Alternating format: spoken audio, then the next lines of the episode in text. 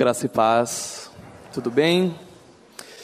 Gostaria de convidar a igreja a abrir as suas Bíblias no livro do profeta Ezequiel, capítulo 37.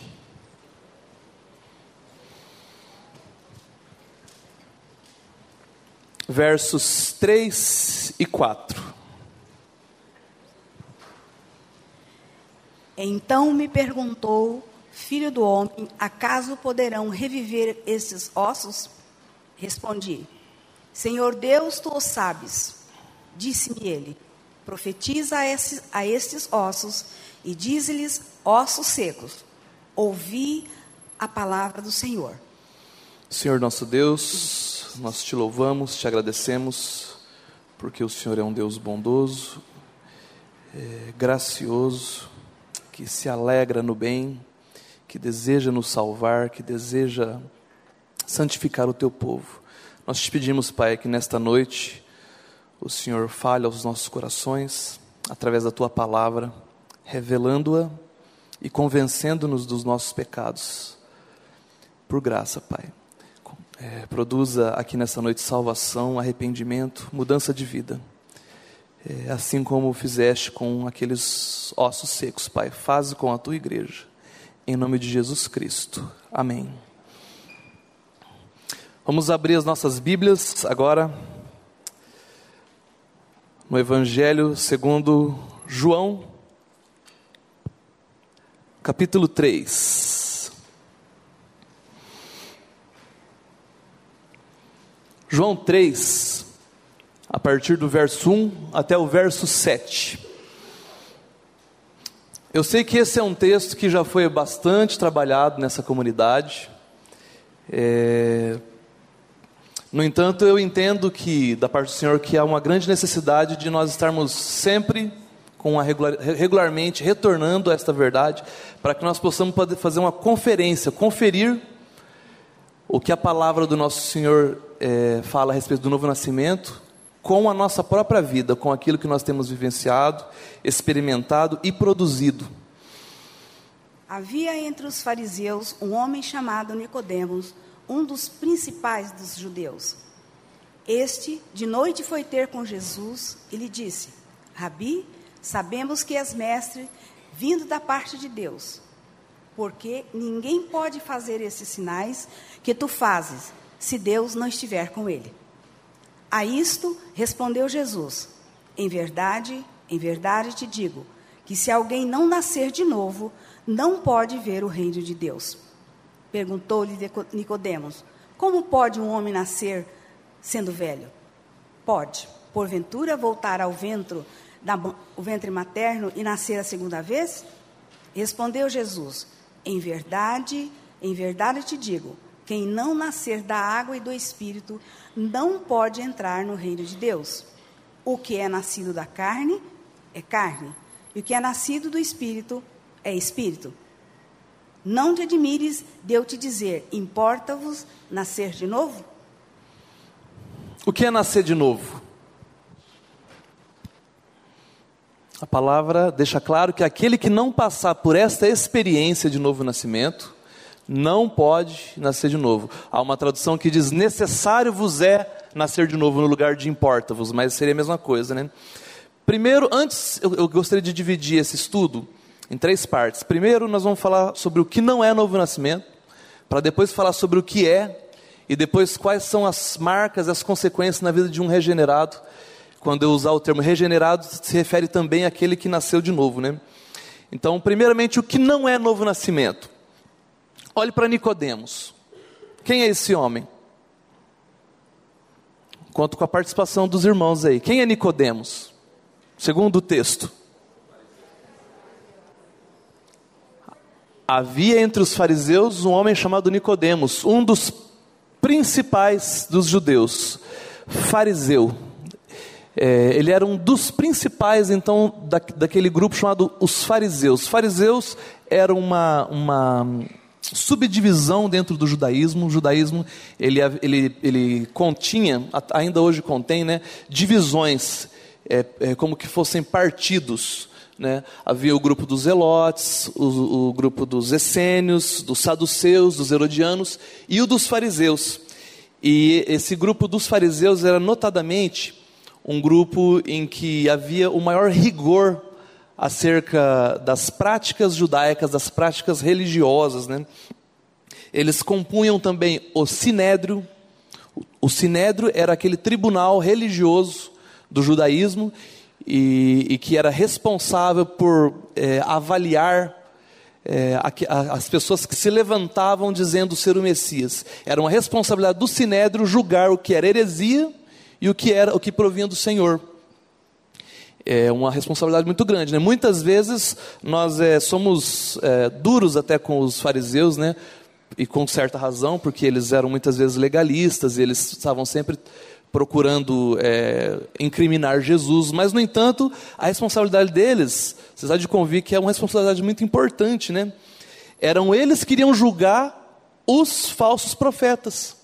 Por isso que onde Jesus ia, sempre tinha algum fariseu tentando inquiri-lo para perceber se havia nele algum traço de um falso profeta, né? Eles seriam aqueles que seriam os responsáveis por identificar o Messias na sua vinda. De uma certa maneira, era uma função importante, vocês concordam?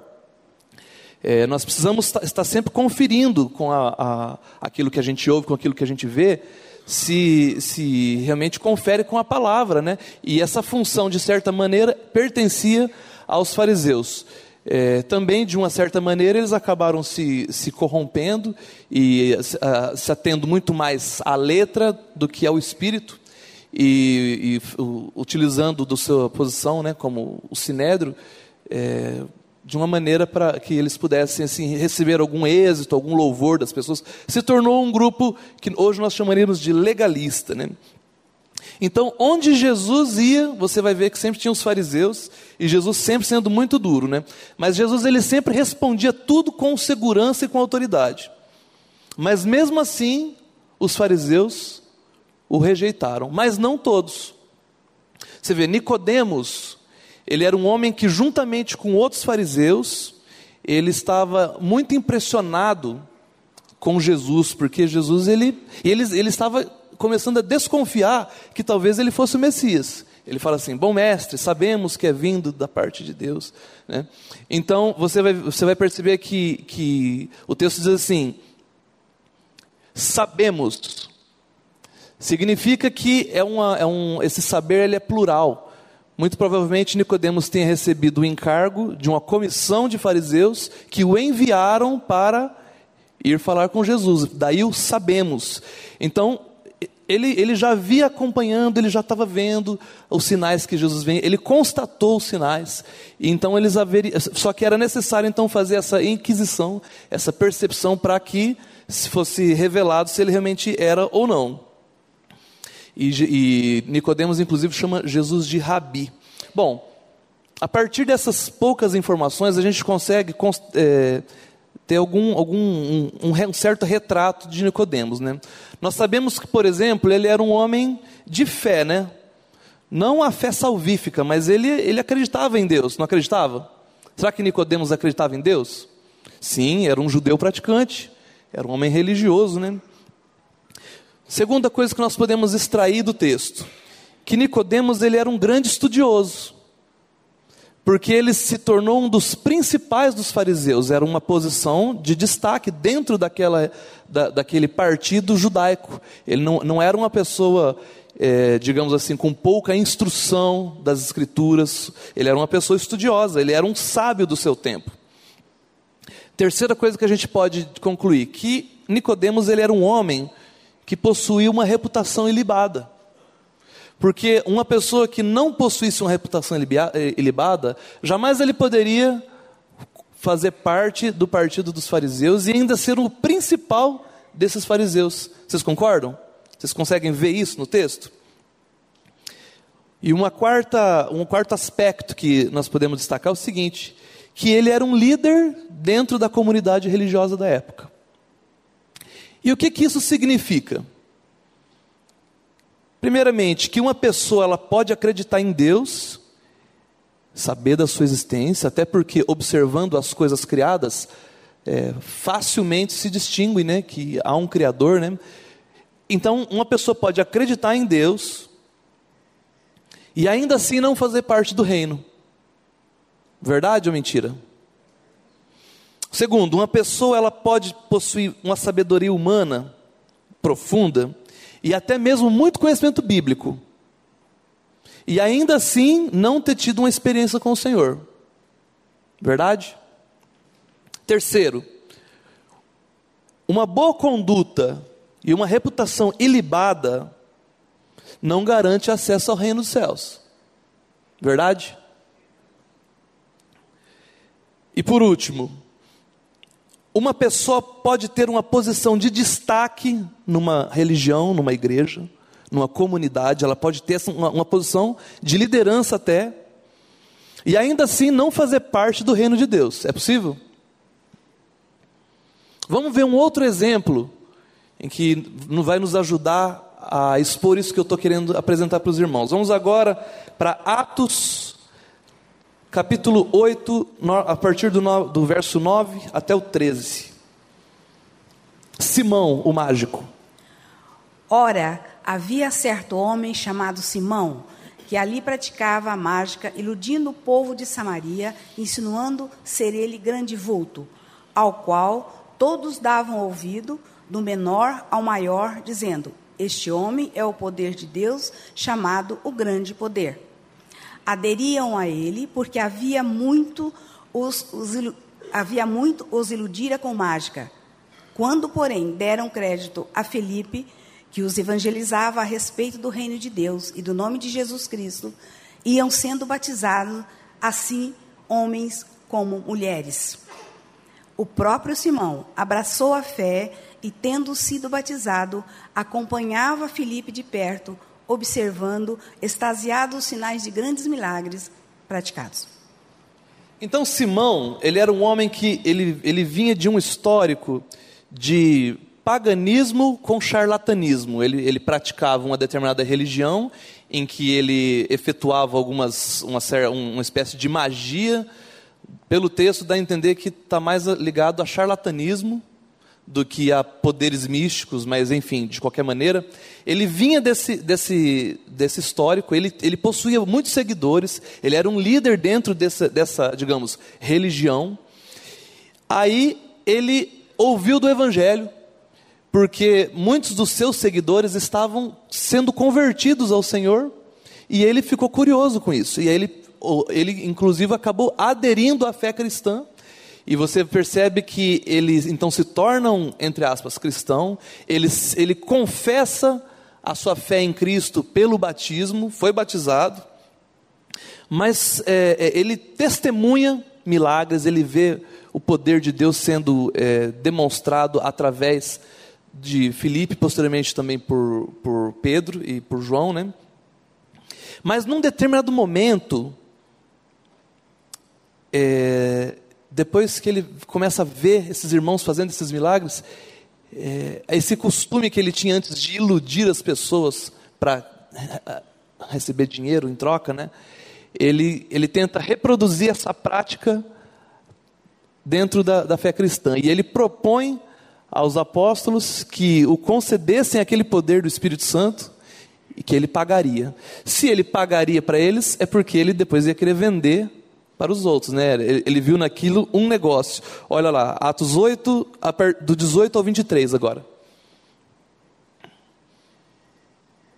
Vendo, vendo, porém, Simão que pelo fato de impor os apóstolos as mãos, era concedido o Espírito, Espírito Santo, ofereceu-lhes dinheiro, propondo, concedei-me também a mim este poder para que aquele que sobre a quem eu impuser as mãos, receba o Espírito Santo.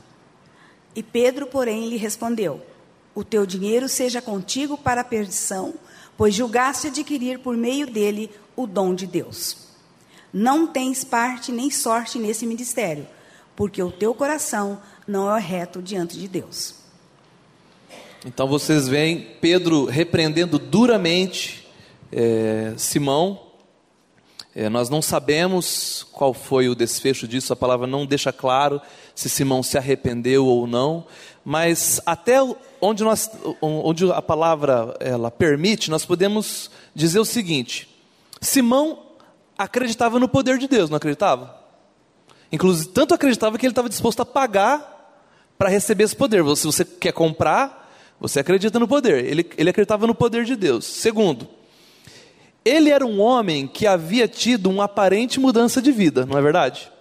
Ele pertencia a uma, a uma, uma prática religiosa, a um grupo religioso, de místico, né, de magia, e ele adere à fé cristã.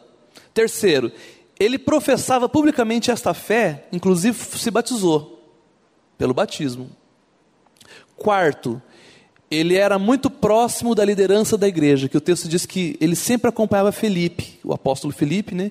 Então, onde, onde Felipe ia, estava lá o Simão por perto, querendo ver, descobrir como é que ele fazia aquelas coisas, né?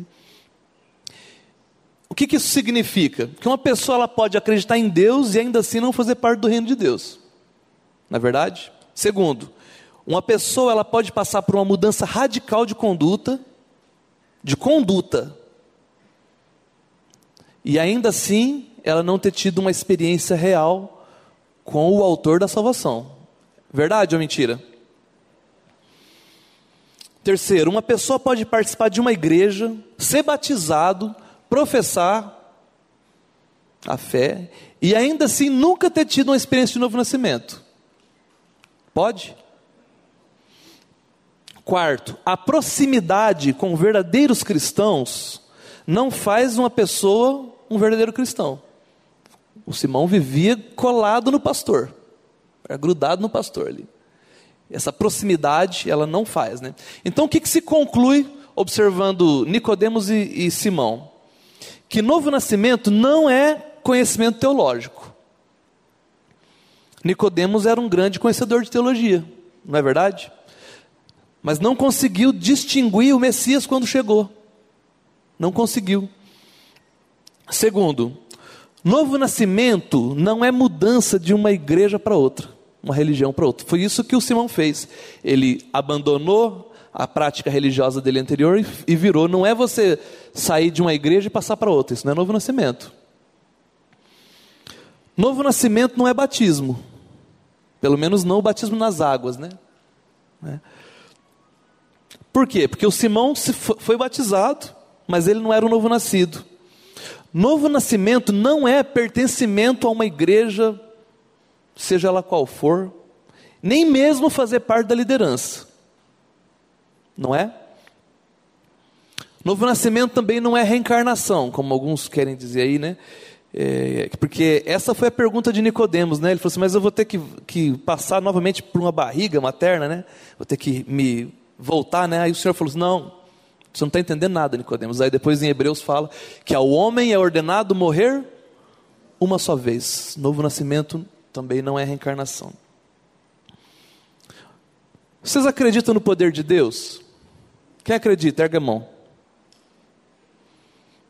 Nicodemos também acreditava, e o Simão também. Você acredita que Jesus é o Filho de Deus? É. Faz bem. O diabo também crê. O diabo também sabe. Se você perguntar, a gente não fala com o diabo, né? Mas se alguém chegasse no diabo e falasse assim: Diabo, será que Jesus é o Filho de Deus? Mas é claro que é. O diabo também sabe que Jesus é o Filho de Deus, né? Você acredita no poder do Espírito Santo? Claro, lógico, né? É, só que Simão também acreditava. E, quis, e por isso ele quis comprar esse poder para poder depois ter lucro, né?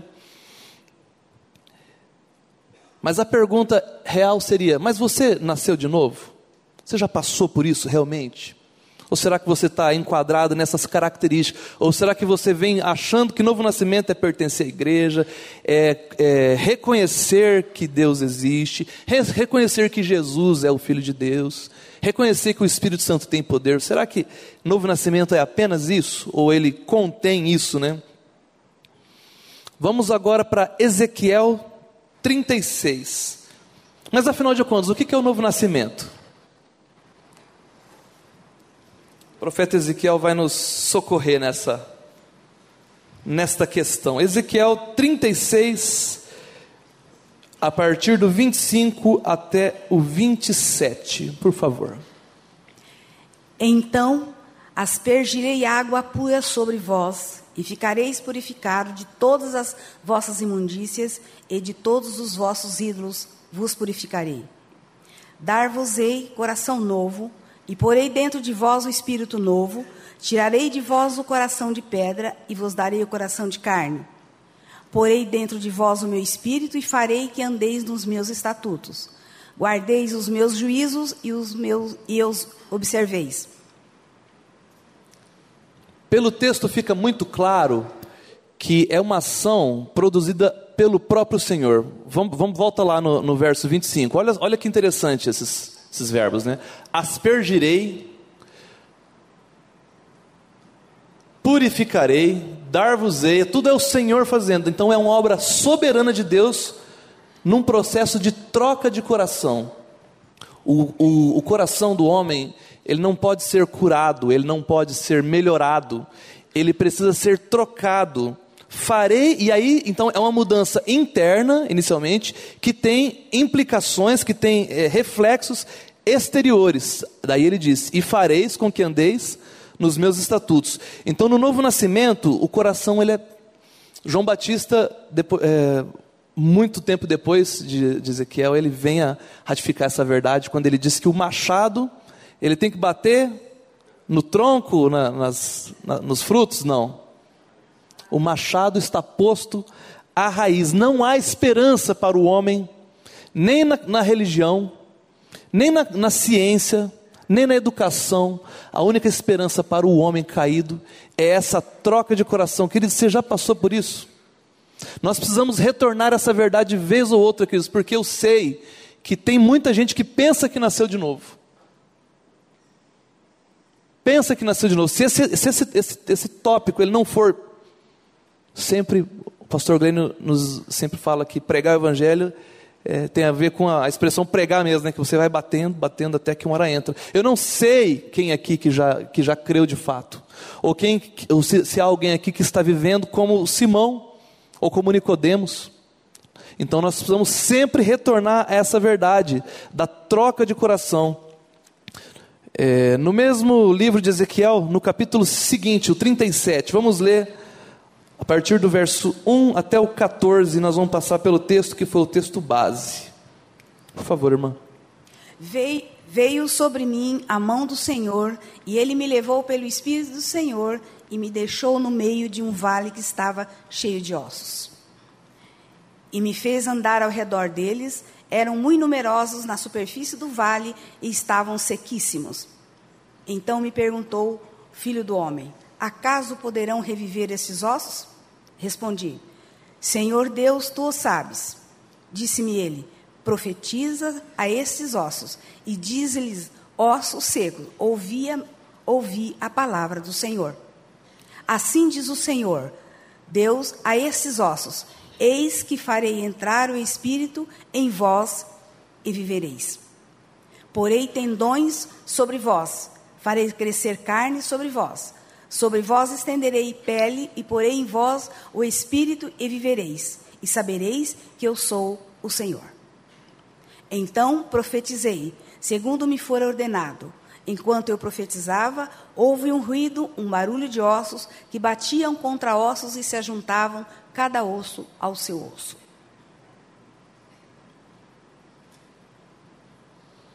Até o verso 14. 14. Olhei e e eis que havia tendões sobre eles. E cresceram as carnes, e se estendeu a eles sobre eles, mas não havia neles o espírito.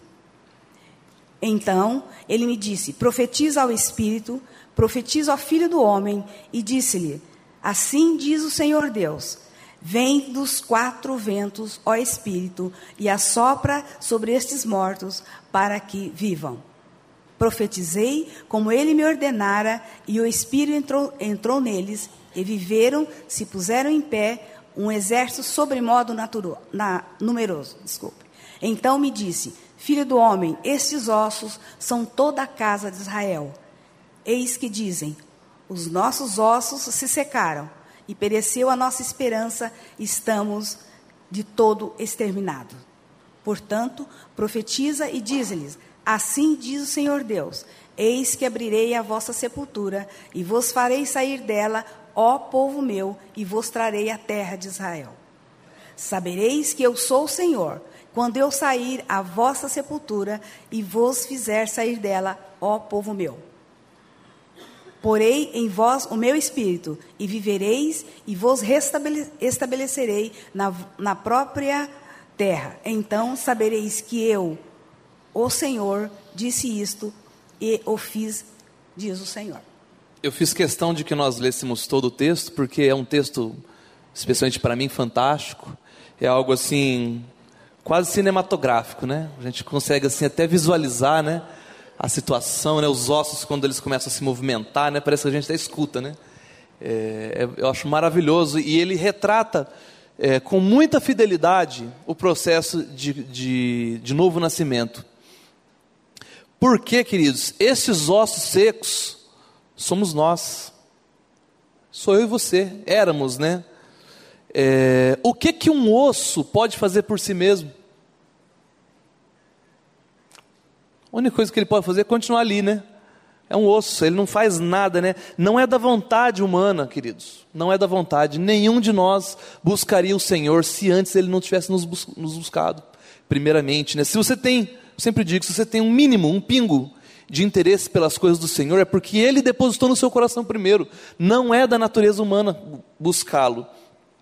Então o profeta, ele proclama a palavra de Deus e esses ossos secos, eles voltam à vida, né? Todo homem neste mundo, ele é morto espiritualmente. E a menos que o Senhor envie sua palavra através de, de um profeta, de alguém, um pregador, alguém que trouxe, pode ser qualquer um, não é quem está aqui na frente, não. Qualquer um de nós, né? A menos que o Senhor, Ele sopre a sua palavra, a palavra dele que tem poder em si mesma, que independe da eloquência, que independe da cultura, que independe do, do carisma, no, não no sentido é, no sentido usual. Carisma, na verdade, é, é, uma característica do Espírito Santo. Mas a gente, hoje, nos dias de hoje, a gente fala carisma como se fosse uma simpatia, uma capacidade de, né, de convencimento, de conquistar. Né? Então, a menos que o Senhor não faça isso, nada vai acontecer. Ossos secos. Ossos secos. Eu não sei como é a sua condição essa noite, meu irmão. Eu sei que ao, há uns, mais ou menos uns 15 anos atrás, eu estava, eu, eu era um, um, um, um amontoado de osso seco sentado num banco desse aqui. E o Senhor, pela sua misericórdia, pela sua bondade, veio com a palavra, utilizando um irmão aqui nessa comunidade, e vivificou. Os meus ossos começaram a se movimentar, veio já veio o tendão, veio, de repente o Senhor me colocou de pé. Eu não buscava o Senhor, eu não vim aqui por causa disso. Eu vim aqui, sei lá, de repente para poder aplacar a minha religiosidade. Fui criado dentro de um, de um lar protestante, então eu fui ensinado assim. A semelhança de Nicodemos, que também provavelmente foi criado dentro dessa, desse ambiente, era um, né, não, não, não tinha isso, né? Mas o que era? Osso sem vida, sem espírito, sem testemunho, sem realidade, apenas, né? Queridos, não é a, não é nem a, a, centésima vez que esse texto, que essa, essas verdades são apresentadas aqui, né? Essa, essa igreja, o, o púlpito dessa igreja, ele tem sido utilizado para pregar essa verdade sistematicamente há décadas. Todos aqui sabem disso. Não tem nenhuma novidade aqui, não é verdade? Mas tem, porque a, a palavra do o evangelho, como o Júlio falou, ele é novidade, é uma velha verdade, mas quando ele chega na vida de alguém que ainda não foi regenerado, e o Senhor é poderoso para jogar uma faísca do seu espírito, da sua, da sua verdade e vivificar um coração que está morto, que está talvez, querido, seja o seu. Eu achava que eu era novo nascido, meus irmãos. É necessário que nós façamos uma conferência da nossa vida, do nosso coração, das nossas motivações, com o que a palavra nos traz. Senão, meus irmãos, nós vamos passar a nossa vida inteira aqui frequentando igreja e tendo a, essa, esse convívio que é gostoso, né? Que é saudável, né? Mas necessário vos é nascer de novo. Aquele que não nascer de novo não pode nem ver e nem entrar no reino do céu, né? Então, essa palavra ela já tem sido pregada, né? E é, é, a obra de Cristo em nosso favor, nosso benefício, movido apenas pela sua graça, pela sua misericórdia. Nenhum de nós merecia, querido. O que que você merecia? Continuar sendo osso, inferno, é, é isso que a gente merecia. Se essas palavras elas soam duras demais para você, preste atenção. De repente você ainda não nasceu de novo. Se você acha que você merece, você acha que isso que é um, é um grande favor a esta comunidade você estar aqui, servindo, se envolvendo. Queridos, é, dificilmente alguém vai confessar isso com a boca. A gente fala assim, não, eu morri com Cristo. Eu sou regenerado. Eu, né? Às vezes a gente tem um discurso de tanto ouvir, né? mas na prática, na hora em que, em que surge uma situação, né? É, Apesar dessa verdade ela já ter sido ilustrada muitas e muitas vezes, eu gostaria de ainda mais uma vez utilizar de um, de um outro texto que o Senhor é, é, um, é um arquétipo do novo nascimento, né? não é o novo nascimento em si, não é a mensagem do novo nascimento, mas ele serve como ilustração. Vamos abrir em Lucas, capítulo 1, do verso 26 até o 35. No sexto mês, foi o anjo Gabriel, enviado da parte de Deus para uma cidade da Galiléia chamada Nazaré, a uma viagem desposada com certo homem da casa de Davi, cujo nome, cujo nome era José. A virgem chamava-se Maria. Entrando o anjo aonde ela estava, disse: Alegra-te, muito favorecida, o Senhor é contigo. Ela, porém, ao ouvir esta palavra, perturbou-se muito e se pôs a pensar no que significaria essa saudação. Mas o anjo lhe disse: Maria, não temas, porque achaste graça diante de Deus. Eis que conceberás e dará luz a um filho, a quem chamarás pelo nome de Jesus. Este será grande e será chamado Filho do Altíssimo. Deus, o Senhor, lhe dará o trono de Davi, seu pai ele reinará para sempre sobre a casa de Jacó, e o seu reinado não terá fim. Então Maria disse, disse ao anjo: Como será isto? Pois não tenho relação com homem algum. Respondeu-lhe o anjo: Descerá sobre ti o Espírito Santo e o poder do Altíssimo te envolverá com a sua sombra. Por isso, também o ente santo que há de nascer será chamado Filho de Deus. E... É até o, o 35. Ok. Então, é, este texto, ele não está falando diretamente sobre o novo nascimento, é o texto que fala sobre o nascimento do Filho de Deus, né? da gravidez, da concepção virginal né? É, de Maria, mas ele serve de um arquétipo, com ele a gente consegue trazer realidades, é, aspectos do novo nascimento, é isso que, a gente, que eu quero fazer hoje. Você perceba o seguinte, no verso 34, eu leio. Então disse Maria ao anjo: Como será isso? Pois eu não tenho relação com homem algum. Aqui Maria ela ela ela quis compreender o que o anjo falou é, é, pelo usando do processo natural da gravidez, né? Com quem que se parece aqui?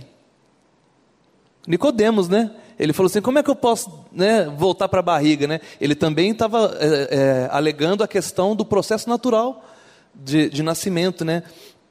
E aí o anjo declara que é um processo espiritual e não carnal. Meus irmãos, esse milagre que se deu em Maria, de se engravidar, como o pastor Glênio sempre diz, pelo ouvido, né? Ele gerou a Jesus, né? O Deus Filho encarnado. Essa concepção milagrosa, ela é única e definitiva. Porém, no processo do novo nascimento, se dá de uma forma semelhante. A partir da anunciação a Maria, do que o anjo fala para Maria, né? Ela ouve aquilo. A partir daquela anunciação, o Filho de Deus começou a ser gerado no ventre de Maria. Não é verdade? É, a partir do novo nascimento, perdão, o novo nascimento ele se dá também de forma semelhante, através de uma palavra, de anjo significa mensageiro, né, no literal, de um mensageiro do Senhor, alguém que o Senhor colocou na sua vida. Ele fala, e aí o Filho de Deus começa a ser gerado no seu coração. O seu coração é, ele, é, ele é trocado no Evangelho, só que a natureza de Cristo ela vai crescer dentro de você num processo de santificação. Assim como na gravidez de Maria, aquele bebê foi se desenvolvendo, crescendo, e no, na plenitude do tempo, dos nove meses, ele vem para fora. No novo nascimento é semelhante. O Filho de Deus ele vai se desenvolvendo no meu, no, no meu coração, no seu coração até que você vai sendo conformado à pessoa de Cristo, né? Então, esse milagre de Maria, ele aconteceu comigo com você. Queridos, nós somos Maria. O que, que o anjo fala para Maria? Salve agraciada. O que, que é agraciada? Que recebeu graça. Ela merecia? Não, é agraciada. O anjo já falou: Salve a agraciada. Ninguém, ninguém seria digno, é um, um, claro, uma mulher preparada pelo Senhor, uma pessoa importante para nós, né, é, da, da fé cristã, mas esse dom é um dom que foi pela graça, agraciada, igualmente nós. Nenhum de nós era digno do, desse ente, desse ser, vir habitar no nosso coração, né? Nós somos visitados pelo Espírito Santo e este veio fazer morada em nós. O que o Espírito Santo disse a Maria atrás do anjo, ele disse a nós. E o que, que ele disse? Descerá sobre ti o Espírito Santo e o poder do Altíssimo te envolverá com a tua sombra. E por isso o ente santo que há de nascer em ti será chamado Filho de Deus. Se você já nasceu de novo, querido, sabe o que você tem no seu coração? Você tem Cristo. Crescendo, se desenvolvendo, transformando, renovando a sua mente, te dando uma nova, uma nova realidade, um novo coração, uma nova atitude. Se você nasceu de novo, você tem um bebê chamado Jesus dentro do seu coração. E isto, queridos, é maravilhoso, né? Esse é o novo nascimento. É, é a troca do nosso velho coração de pedra egoísta, egocêntrico, por um novo coração, o coração de Cristo, que foi semeado no nosso ventre, semelhança como, como de Maria, através de uma palavra. Mas é uma palavra qualquer? É uma palavra rema, é uma palavra carregada com o Espírito Santo, uma palavra, uma palavra poderosa que salva, né? Então essa palavra foi semeada em nós. E quando foi? Quando que esse ser ele começou a ser é, desenvolvido no seu coração? Quando que Cristo começou a ser desenvolvido? No dia em que nós cremos nessa palavra e a semelhança de Maria, nós dissemos, olha lá no verso 38. O que, que Maria disse? Então disse Maria: Onde você vê serva, você coloca o seu nome. Aqui estou eu. Aqui está o Júlio, aqui está o Márcio, aqui está a Érica, aqui está. Aqui está o teu servo. Aqui está a serva do Senhor, que se cumpra em mim conforme a tua palavra. O novo nascimento, querido, ele não é uma mudança de igreja, ele não é uma mudança de maneira de se vestir, não é uma, não é uma mudança no, no corte de cabelo, não é uma adesão a uma nova filosofia, ou uma tribo, ou uma doutrina, não é nada disso. Não é uma mudança é, de ética ou de comportamento, ainda que muitas coisas de, desse, desse espectro, elas, elas aconteçam também na vida do, do regenerado. Mas é uma mudança de dentro para fora. É, é, seria uma consequência de uma vida interna que aconteceu primeiro. O Senhor falou: fareis com que andeis nos meus estatutos, né? É, parece incrível, mas é, é muitas vezes quando você fala para uma pessoa que ela precisa nascer de novo, que ela precisa crer no Evangelho, que ela precisa, né? Ela pensa que você está dizendo que ela precisa ser perfeita, que ela precisa ser como Jesus era, que ela precisa praticar determinados ritos, né? É, é, e, e, por mais que você explica, você já, já jogou água nas costas do pato, né? Parece que não entra. Por quê? Porque é necessário revelação, querido. É uma, é uma obra que apenas o Senhor, mas Ele resolveu que nós participássemos com Ele nesse processo. Por isso que a gente precisa pregar. Porque nesse processo as pessoas vão, podem crer ou não, né? Tem gente que quando vai dar um testemunho de conversão, ela fala o seguinte: olha, eu era bêbado, eu era drogado, eu era, eu era mulherengo, eu era isso, eu era aquilo, né? E aí, quando eu virei crente, até. Aí, aí ela pega e fica, fica até assim, muda até. Nem, parece assim que fica até sério, né? Nem sorri, não sorri mais, né? Eu, eu, tinha uma pessoa que eu conheci que ele vivia assim uma vida longe do Senhor e, e, e estava colhendo os frutos as consequências de uma vida longe do Senhor. Que quais são esses frutos? Solidão, tristeza, infelicidade, enfim. E aí um dia ele, eu pregando para ele assim, e aí ele falou assim: "Olha, Márcio, olha, tô achando aí de repente no ano que vem eu acho que eu vou me converter então, porque o negócio está feio pro meu lado". Eu falei: "Você, você não entendeu nada". Você não entende, mas é, é, é assim mesmo, né?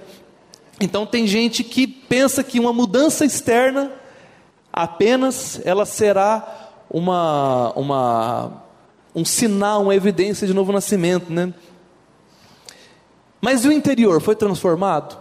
Querido, e o seu interior e o meu? Ele foi transformado, né? O coração foi trocado. O velho homem dessa, o seu velho homem ele já foi crucificado com Cristo. Você crê nisso? De verdade? Cristo agora habita em você. Esse é o ponto. Uma mudança meramente externa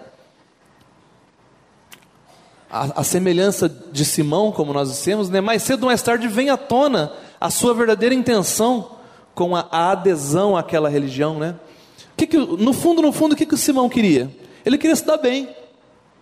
Ele queria ganhar dinheiro, ele queria ter um destaque, ele queria ter dentro da fé cristã o mesmo destaque que ele tinha dentro da religião que ele, que ele professava antes. Aí Pedro, muito amorosamente, né, chega assim: ah, teu negócio é com o diabo. Se você não se arrepende, aí duro. Pedro é muito duro, né? E se você não se arrepende, e ele, e, e, Simão, ele ainda pede para. Mas, mas Pedro, será que tem jeito para mim, né? Aí nós não sabemos qual foi o posicionamento de Simão depois. Ali se encerra a história de Simão. Talvez porque. Para que você possa colocar a sua história no lugar da de Simão, né? ele simulou uma conversão e ele foi desmascarado. E o Senhor o exortou duramente através do, do apóstolo Pedro. E ele teve uma oportunidade de se arrepender e se voltar ao Senhor de uma forma sincera, de uma forma genuína. Nós não sabemos se ele fez isso. Mas você pode olhar para você e fazer essa pergunta para você mesmo. Senhor, como tem sido a minha vida? Será o que, eu estou fazendo aqui domingo após domingo?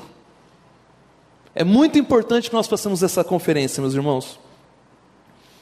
É... Nós então falamos sobre o que não é o novo nascimento. Agora eu falei sobre o que é, né? O novo nascimento e eu gostaria de falar agora um pouquinho é, sobre é, as características de alguém que nasceu de novo, né? Você teve o seu coração trocado já? Quais, quais são as marcas de um coração trocado pelo Senhor? Ele não, não trocou o seu coração para colocar um outro coração qualquer no lugar, ele colocou o dele. Aquela pessoa que nasceu de novo, agora o Filho de Deus vem habitar dentro dela. E a sua natureza, a sua mente, ela será transformada de acordo com a imagem de não é de acordo com a imagem da religião, do, do pastor, do fulano. Né? Então, as características de Cristo, inevitavelmente, elas irão se desenvolver e começar a aparecer na vida daquela pessoa. Pelos frutos, né? o fruto do Espírito é. Ah, tem aquela lista lá: mansidão, quem lembra? Me ajudem. Alegria, domínio próprio. Né? Você tem, você tem, isso tem se, sido uma realidade na, na, na sua vida? Essas palavras, elas têm saltado da sua Bíblia e se materializado, o verbo tem feito, sido feito carne na sua vida, né? Na igreja, no meio dos irmãos assim, é, é, até fácil assim você simular alguma coisa, né? O, o, o Simão, nós não sabemos quanto tempo o Simão conseguiu disfarçar, né? Mas uma hora vê, né? Mas é no, no, convívio, no convívio mais íntimo é que essas coisas elas começam a se manifestar, né? É, veja bem, aos homens, né? A sua mulher ela dá testemunho de que você nasceu de novo?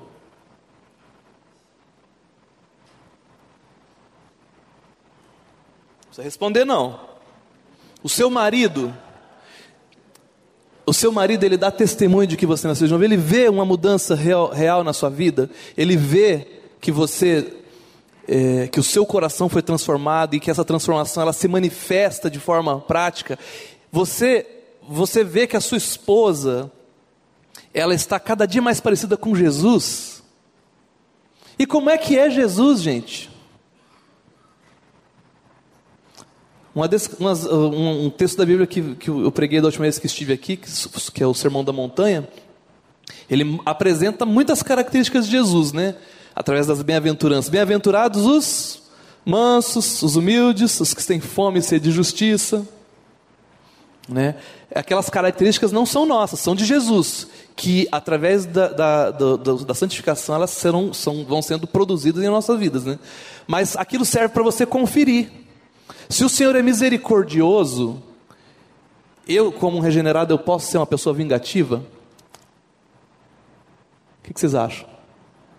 Se o Senhor, Ele é pacificador, eu, como um regenerado, eu posso ser aquela pessoa que fica semeando discórdia, aquele famoso leve trás, criando, criando problemas, né? Ou será que, que da porta da casa para dentro você é uma pessoa e da porta da, da casa para fora você é outra? Essas, coisas, essas questões precisam ser ditas, precisam levantadas. Você precisa fazer essa pergunta para você mesmo. Hoje em dia nós temos é, mais é, é, outros, outras maneiras também de ver, né? É, o, o, coração da pessoa. A, palavra, a, Bíblia diz assim, o seguinte: que a boca fala daquilo que o coração está cheio. Nós podemos também dizer que os dedos teclam o que, aquilo que o coração está cheio, não é verdade? Porque ali você está falando também, né? Aí quando você você está lá na, na, internet fazendo algum post, né? Aquelas às vezes falando alguma coisa acerca de tantos assuntos, né? Que podem. Hoje nós estamos em véspera de eleição, né? Momento de muita muita todo mundo assim com os nervos à flor da pele, né? Aquilo que a gente escreve na internet, né? Ele ele confere com o coração de Cristo, com aquela essas coisas precisam ser levantadas. Não é verdade? Muitas vezes a gente, a gente dentro da igreja nós somos pessoas assim que têm uma aparência muito, muito piedosa, tal, né? E aí ali na internet você quer que as pessoas morram, né? Você quer que as pessoas, né? É, esse dia atrás eu fui com o Maurício Torres. Cadê o Maurício? Tá lá, lá em cima, né? Nós somos a Núria daqui da nossa comunidade. Ela tem um ministério na, na penitenciária, né? E o Maurício, ele sempre vai pregar. Eu já fui algumas vezes, nós somos um mês atrás, né, Maurício? E aí nós estávamos lá, eu cantei alguns louvores com os, os, os presos, né? E o Maurício levou uma palavra de evangelismo, né? Saindo de lá, com o meu carro assim, eu pensei assim, puxa vida, né? Bandido bom é bandido convertido, né? Bandido morto com Cristo. Bandido bom é bandido morto com Cristo.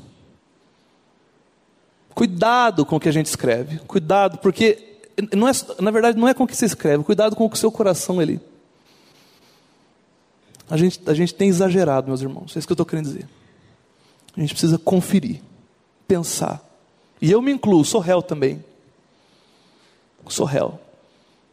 Um coração regenerado é um coração parecido com o coração de Cristo. Amém?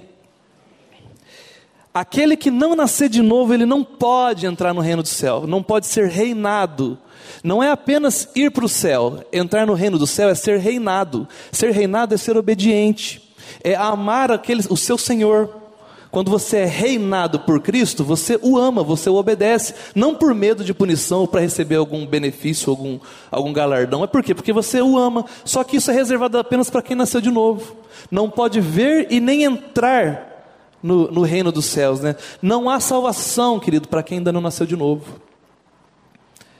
É, fora do novo nascimento, não tem salvação. Para onde irá a sua alma?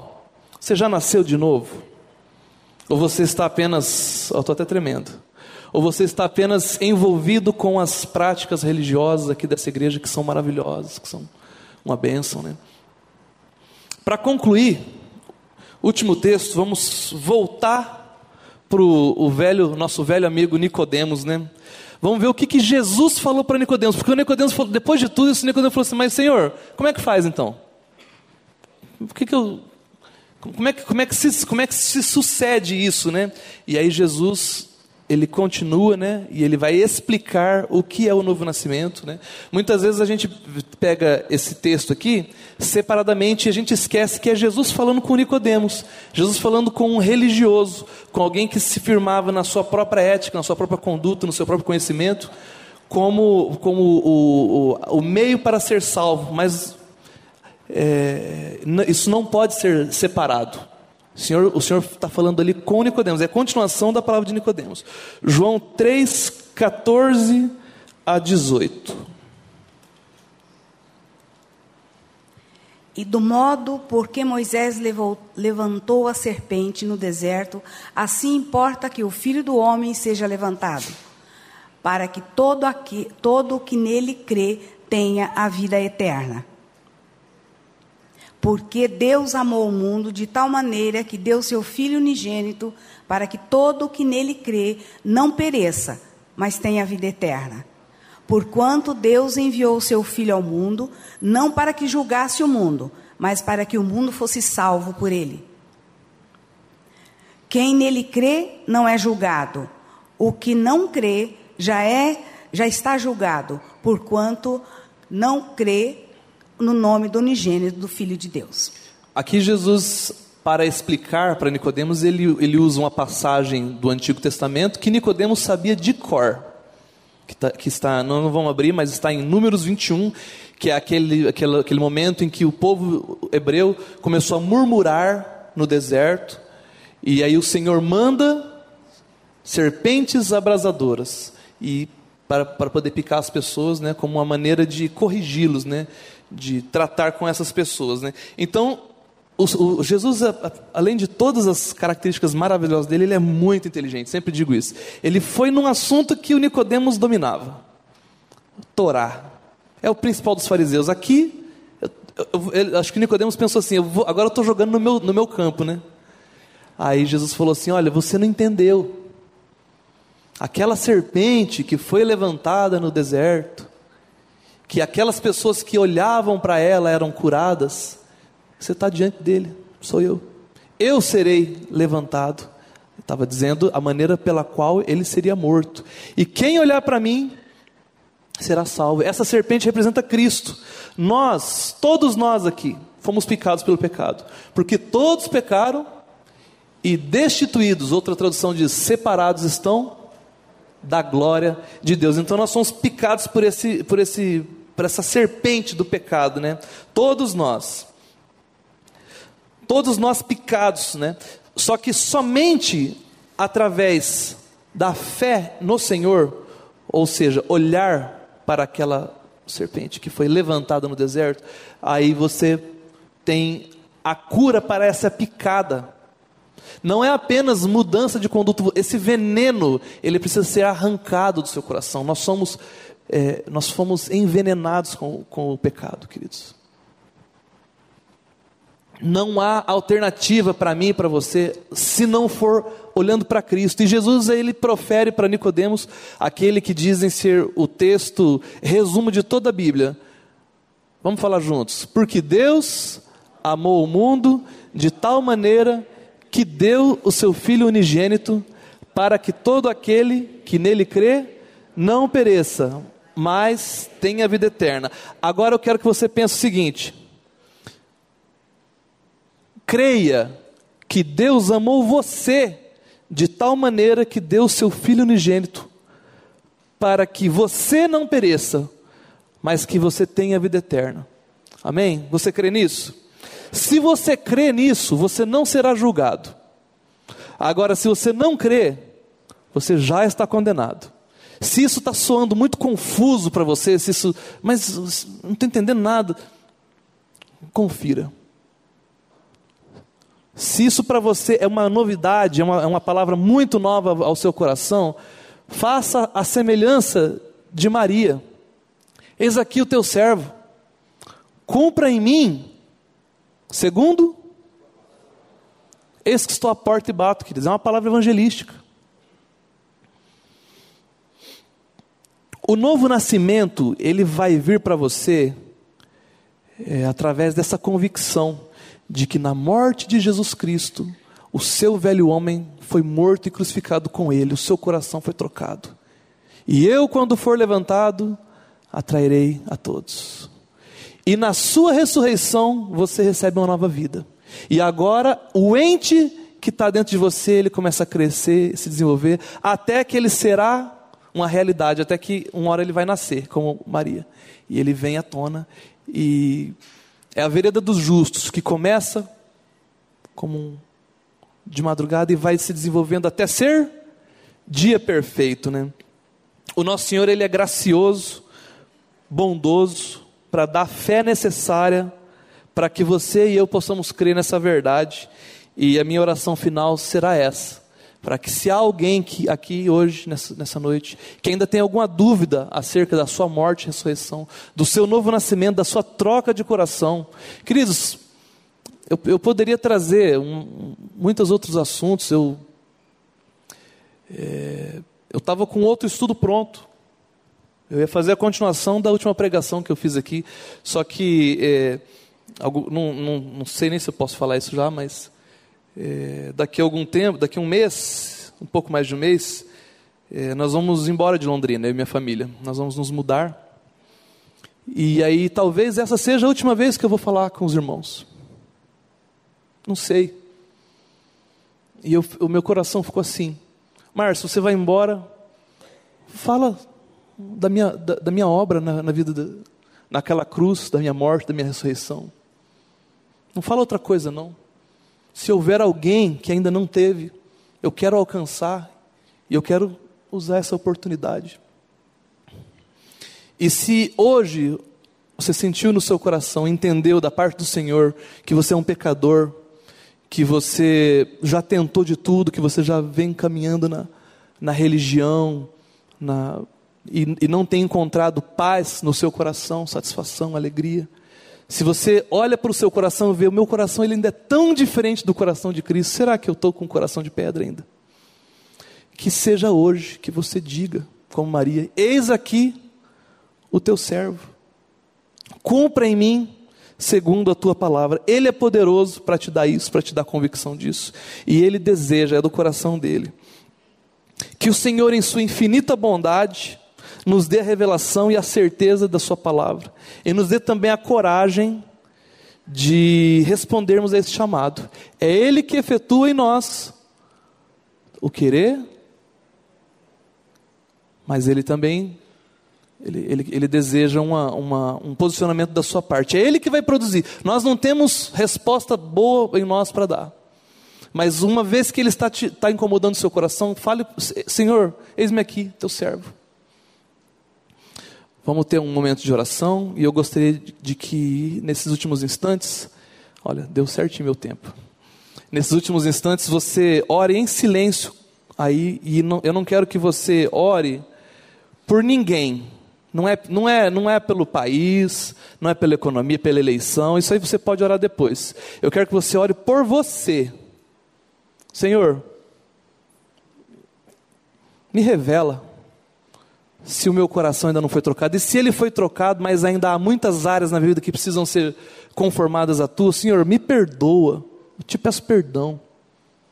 Me transforma, Pai. Vamos orar. Senhor nosso Deus, nós te louvamos e te agradecemos pela tua palavra que é viva e eficaz, Pai. É mais cortante do que a espada de dois gumes, Pai. Te peço, meu Pai, pela Sua graça, pela Tua misericórdia, pela Tua bondade, que nesta noite o Senhor esteja separando as juntas e medulas, Pai, separando a alma do espírito, Pai, desnudando o nosso coração de cada um de nós aqui, revelando, Pai, quem nós verdadeiramente somos eh, e efetuando esta obra de transformação, Pai, de vidas, de troca de coração, de conversão, meu Pai. Te peço, meu Pai, que pelo Teu Espírito, o Seu Filho, Jesus, venha a, a ser gerado no coração dos meus irmãos aqui, Pai, e no meu, Pai. Em nome de Jesus Cristo que eu te peço e agradeço. Amém.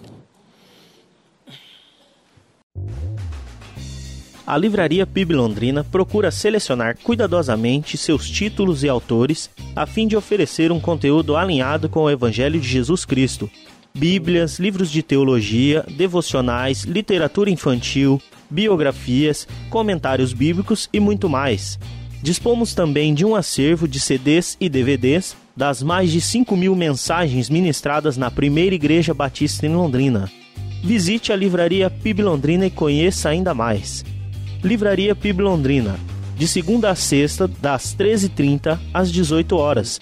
Endereço na Avenida Paraná, 76A, próximo ao Calçadão, bem no centro de Londrina. Ligue para 3372 8921 ou acesse o site www.livrariapiblondrina.com.br